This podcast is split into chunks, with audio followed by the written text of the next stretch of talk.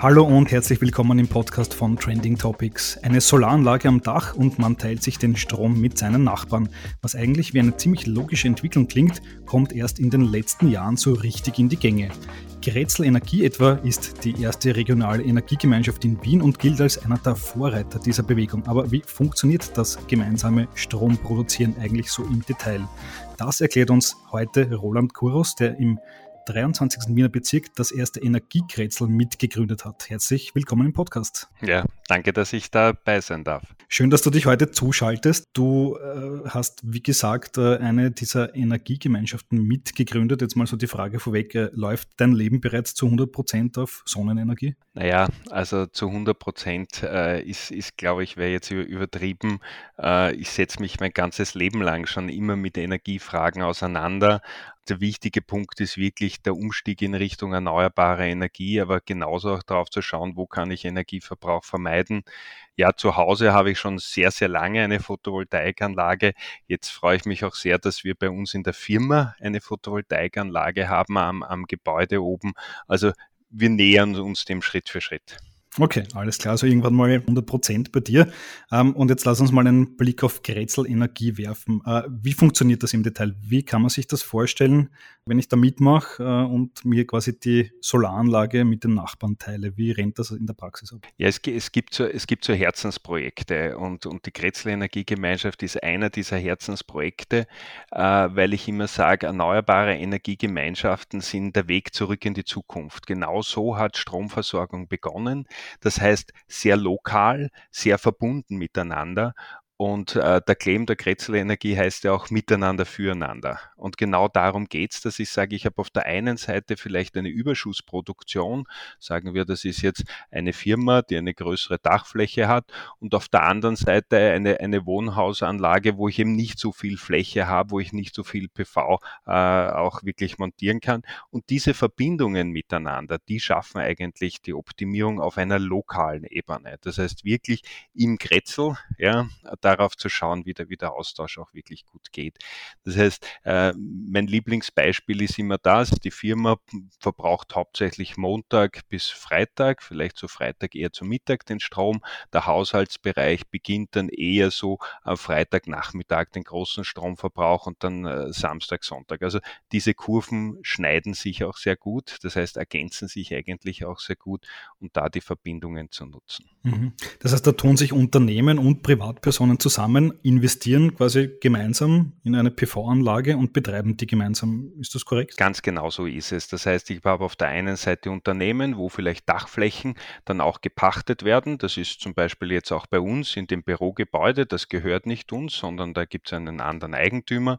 Wir haben von dem Eigentümer die Dachfläche gepachtet, dürfen die Fläche jetzt über 20 Jahre nutzen und der Strom, der dort erzeugt wird, der kommt in die Energiegemeinschaft. Teilweise nutzen wir ihn dann sozusagen sozusagen direkt im Büro, da ist der Weg sehr kurz und teilweise geht es dann zum Beispiel in Richtung private Haushalte. Äh, dieser Strom wird dann dort genutzt. Okay, also deine Nachbarn, die können aus dem Fenster rausschauen, sehen die PV-Anlage bei dir und wissen eigentlich ziemlich genau, wo der Strom herkommt.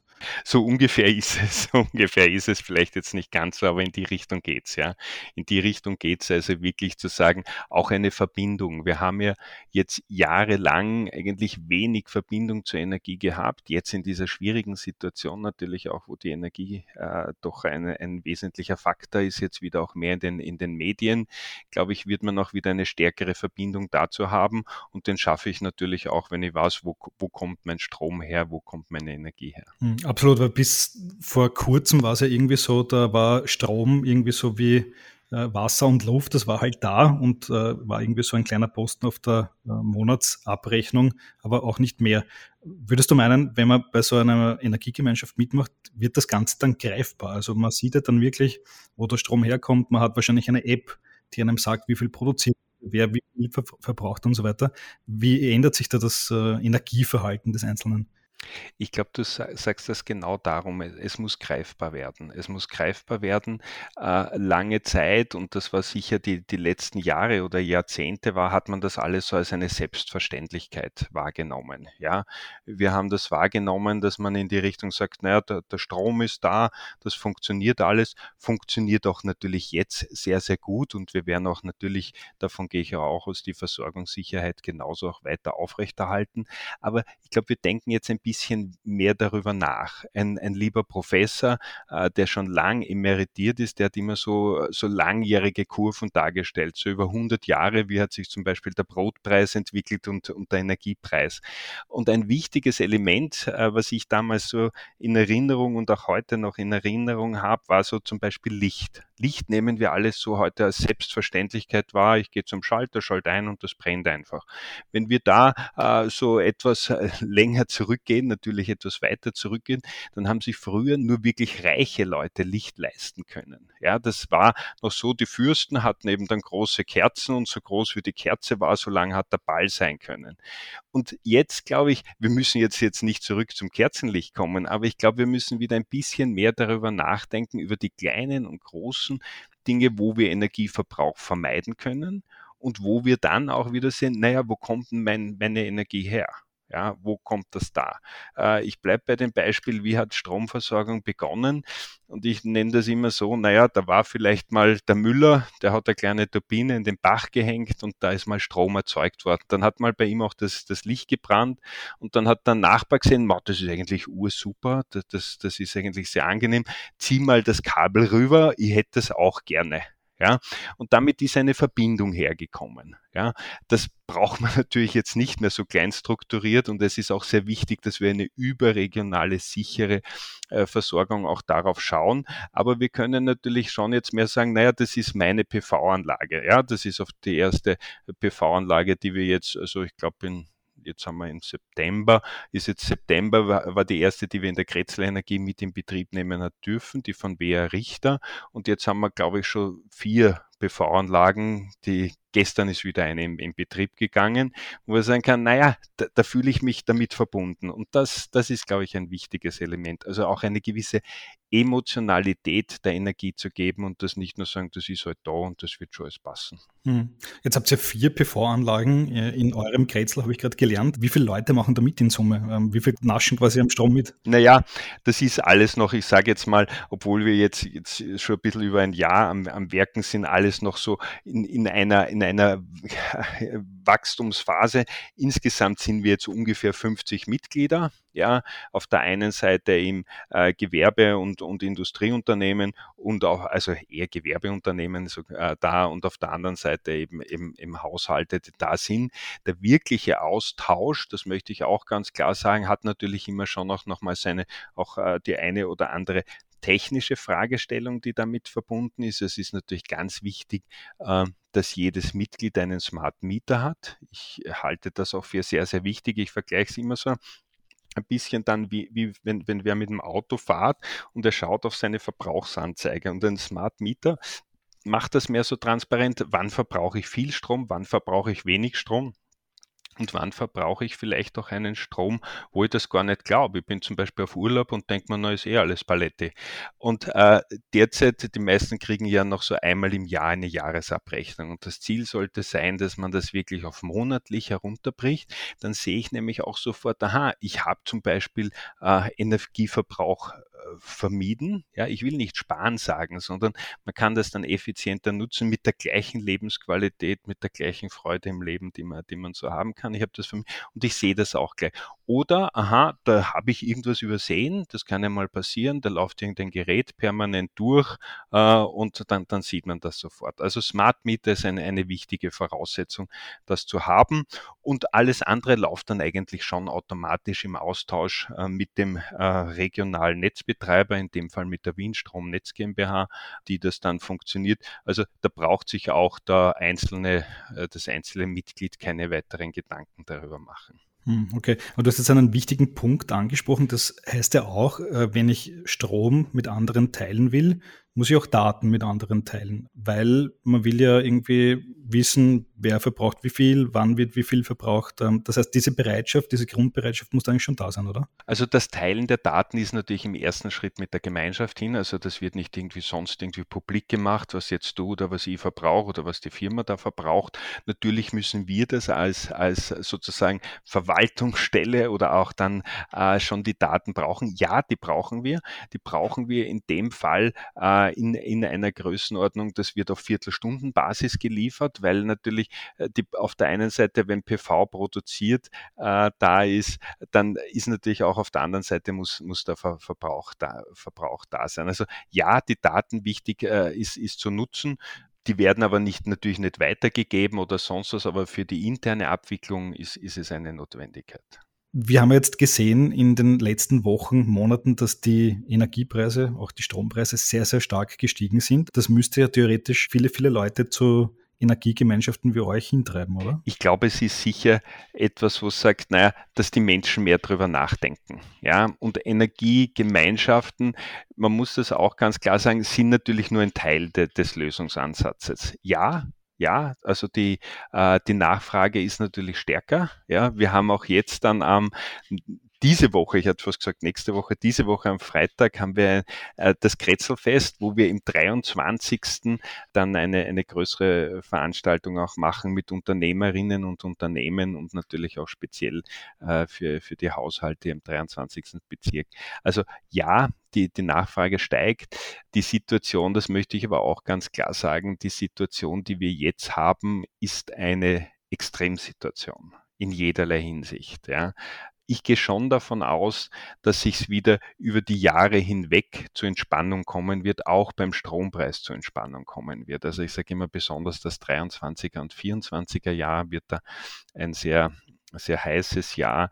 Und dann wird man hoffentlich viele Dinge gelöst haben. Auf der einen Seite natürlich äh, von, von der Energieerzeugung her selber, aber auf der anderen Seite, wenn man das rein technisch nur sieht, auch auf der Verbrauchsseite. Mhm. Weil aktuell ist es ja schon so, oder eigentlich seit einigen Jahren ist es so, dass äh, Solarenergie ja die günstigste Art und Weise geworden ist, äh, Strom zu produzieren. Auf der anderen Seite ist es irgendwie derzeit egal, wo der Strom herkommt, der ist einfach teuer durch die Bank, weil eben dieses Merit-Order-Prinzip, die Gaskraftwerke als letzte in der Kette, die diktieren den Preis. Findest du das eigentlich nicht unfair? Das, eigentlich sollte ja die Solar, der Solarstrom ja viel billiger sein, oder? Also ich habe mir das jetzt gerade die letzten Wochen sehr, sehr genau angeschaut, aber auch schon vorher. Und man hat das, was man eigentlich generell weiß und was du natürlich auch sehr prägnant ansprichst, dass die Energieerzeugung aus erneuerbarer Energie eigentlich die günstigste ist. Ja, das ist äh, auf der einen Seite natürlich in Österreich sehr bedeutend die Wasserkraft. Dann habe ich natürlich die Windkraft und habe die Photovoltaik. Warum ist es das? Weil wenn ich einmal eine Investition getätigt habe, wird mir der Energieträger gratis zur Verfügung gestellt. Ja, und das ist, das ist da. Also ja, das ist ein wichtiger Punkt darauf zu schauen. Also in Österreich natürlich auch speziell, was äh, die großen Energieerzeugungsanlagen kriegt, äh, darauf zu schauen. Auf der anderen Seite, und man muss auch diese Fragestellung der Merit-Order-Kurve sehr grundsätzlich betrachten. Ja, ich würde aber auch nicht sagen, sie ist vollkommen zu verdammen. Ja, weil was, hat die Merit-Order-Kurve? Sie macht im Prinzip schon auch, und das bin ich wieder als Techniker auch ein bisschen ein Anhänger in die Richtung, sie macht den Druck darüber zu sagen, wenn wir Energieverbrauch vermeiden, dann brauche ich auch automatisch nicht das teure Kraftwerk. Das heißt, wir müssen stärker auch noch darauf, die Lösung unserer gesamten Energiefrage hängt eigentlich an zwei Säulen. Ausbau der erneuerbaren Energie und Reduzierung des Energieverbrauchs. Und wir haben sehr, sehr stark den Fokus auf den Ausbau, was wichtig ist, aber wir müssen noch stärker auch genauso den Fokus legen auf Energieverbrauch vermeiden. Und dann rutscht das automatisch da.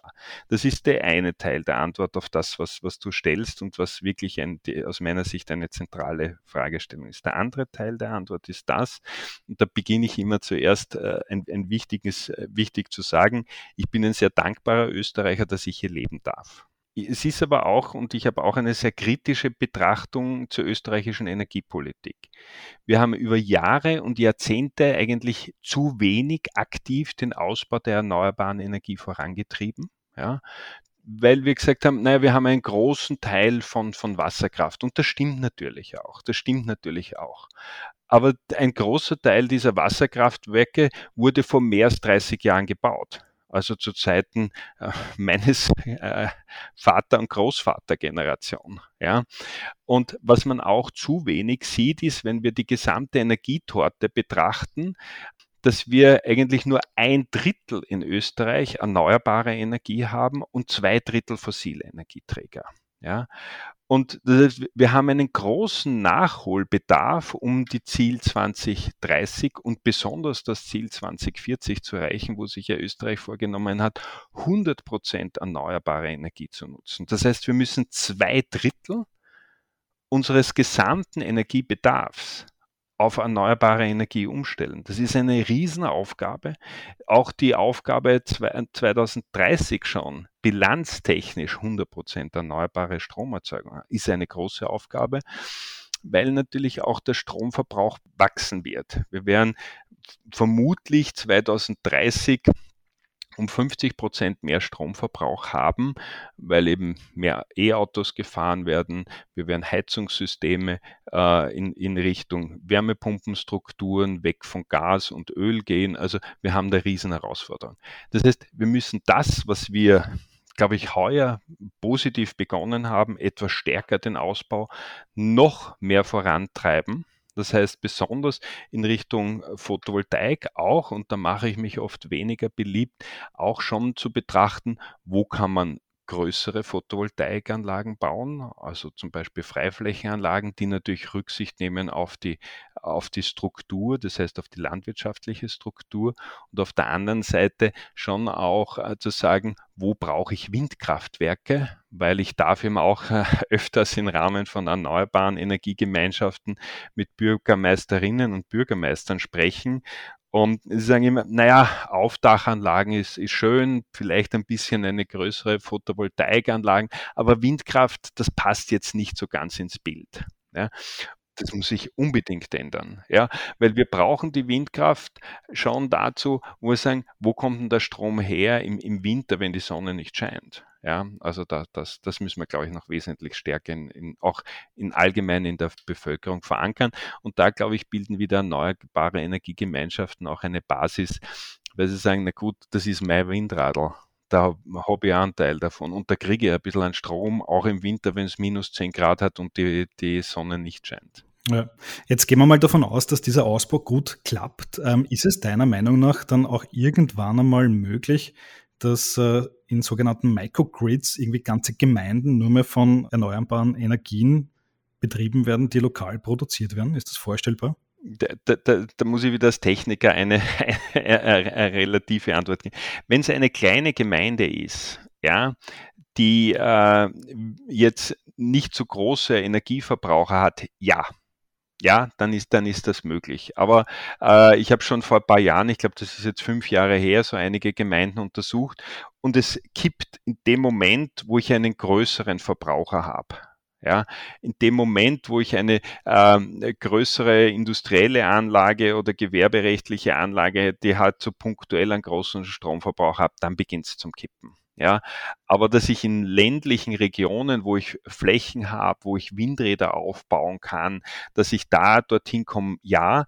Ich möchte aber auch sagen, ähm, es ist schon wichtig, dass wir genauso auf eine stabile überregionale Energieversorgung schauen. Und ich bleibe bei dem Beispiel, wenn die Sonne nicht scheint und wenn er Wolken rüberzieht, und das sehen wir jetzt sehr oft bei Analysen von größeren Anlagen, das geht natürlich sehr schnell, auch wenn da größere Photovoltaikanlage ist und dann zieht ein, ein, ein, Wolkenband drüber, dann bricht natürlich auch dort sofort die Leistung zusammen. Ja, also da ist es schon dann wichtig, auf der einen Seite überregionale Versorgung zu haben und was sicher viel mehr Bedeutung noch gewinnen wird, ist die Fragestellung von, von Speichertechnologie. Auf der einen Seite Kurzzeitspeicher und auf der anderen Seite natürlich Langzeitspeicher, wo ich dann äh, die Umwandlung habe, eben Power to Gas, also der, das, wird, das wird schon ein, ein, ein wichtiger Punkt werden. Hm, okay, also quasi diese Energieautarkie, die manchen vorschwebt, äh, die ist jetzt nicht so wirklich im Fokus der, der Zukunft, oder?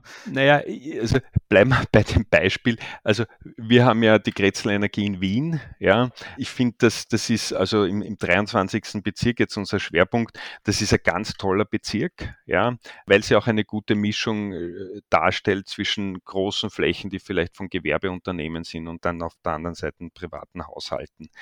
Nur Wien ist, das braucht man, ist nicht mal theoretisch möglich, dass man das selber versorgt. Und das beginnt aber auch schon bei kleineren Städten, wenn ich sage, ich habe mal eine Stadt mit 10.000 Einwohnern oder 20.000 Einwohnern. Das heißt, da werde ich immer das Umland brauchen. Ja. Und was natürlich, glaube ich, schon auch sehr wichtig ist, äh, bleiben wir bei dem Punkt so Pumpspeicherkraftwerke, Speicherkraftwerke, die das äh, wirklich überregional auch wieder dafür sorgen können, dass wir ein stabiles Stromnetz haben, weil der der große Unterschied ist natürlich das, wir wandeln unsere Stromversorgung um von einer steuerbaren Erzeugung. Das heißt, ich kann ja ein Gaskraftwerk, ein Kohlekraftwerk, das kann ich ja steuern. Ja, da kann ich sagen, gut, ein bisschen mehr oder ein bisschen weniger. Das Wetter zum Glück nicht. Ja, äh, das heißt, wenn der Wind nicht blasst oder die Sonne nicht scheint, habe ich keinen Strom. Oder und das ist ja zum Beispiel auch äh, im, im, Burgenland ist ja äh, sehr viel Wind äh, ausgebaut, Windkraftwerk ausgebaut, das ist ja sehr positiv. Aber ich habe natürlich auf der einen Seite oft auch große Netzbelastungen, die damit verbunden sind. Das heißt, da hat teilweise wirklich großen Überschuss. Dann ist es auch gut, das in die angrenzenden äh, Bundesländer zu verteilen. Und auf der anderen Seite eben manchmal keinen Wind. Ne? Dann ist es auch wieder, glaube ich, ganz angenehm, aus anderen Regionen den Strom zu bekommen. Hm, absolut. Äh, gib uns noch vielleicht zum Abschluss einen Überblick über Österreich. Äh, weißt du eigentlich, wie viele dieser erneuerbaren Energiegemeinschaften gibt es schon? Ganz schwere Frage, ich kann es dir wirklich nicht beantworten, aber es sind jetzt schon einige, die da wirklich in einer Vorreiterfunktion tätig sind und über alle Bundesländer hinweg. Ja. Hm. Okay, noch eine Frage zum Abschluss. Im Sommer äh, wird eure Photovoltaikanlage wahrscheinlich sehr gut funktionieren. Wie schaut es im Winter aus? Der jetzt ansteht? Äh, im, Im Winter funktioniert es auch gut, aber die Sonne scheint weniger, ja. Also da, das ist da. Äh, ja, natürlich haben wir da äh, im Winter auch einen gewissen, äh, eine gewisse Erzeugung. Das macht schon auch was aus, aber du hast natürlich vollkommen recht. Im Winter haben wir da wesentlich weniger Ausbeute. Also die, die, die Ausbeute oder die, die Stromerzeugung über Photovoltaik beginnt dann so eigentlich so wirklich ab April. Also das Sommerhalbjahr ist dort, wo man mehr äh, Photovoltaikstrom ernten darf und im Winterhalbjahr ist es weniger wir haben ja da auch ein, ein, ein, ein, Projekt äh, mit der TU Wien, wo wir dann schauen, aha, wie können wir dann zum Beispiel den Strom, das ist auch eine Versuchsanlage, äh, in, in Strom speichern, noch zwischenspeichern, um da auch noch Optimierungen dann mal herauszuarbeiten für größere Projekte. Alles klar. Roland, vielen Dank für die Einblicke in die Grätzl Energie und in die Energiegemeinschaften. Dankeschön. Ich danke dir ganz herzlich. Danke.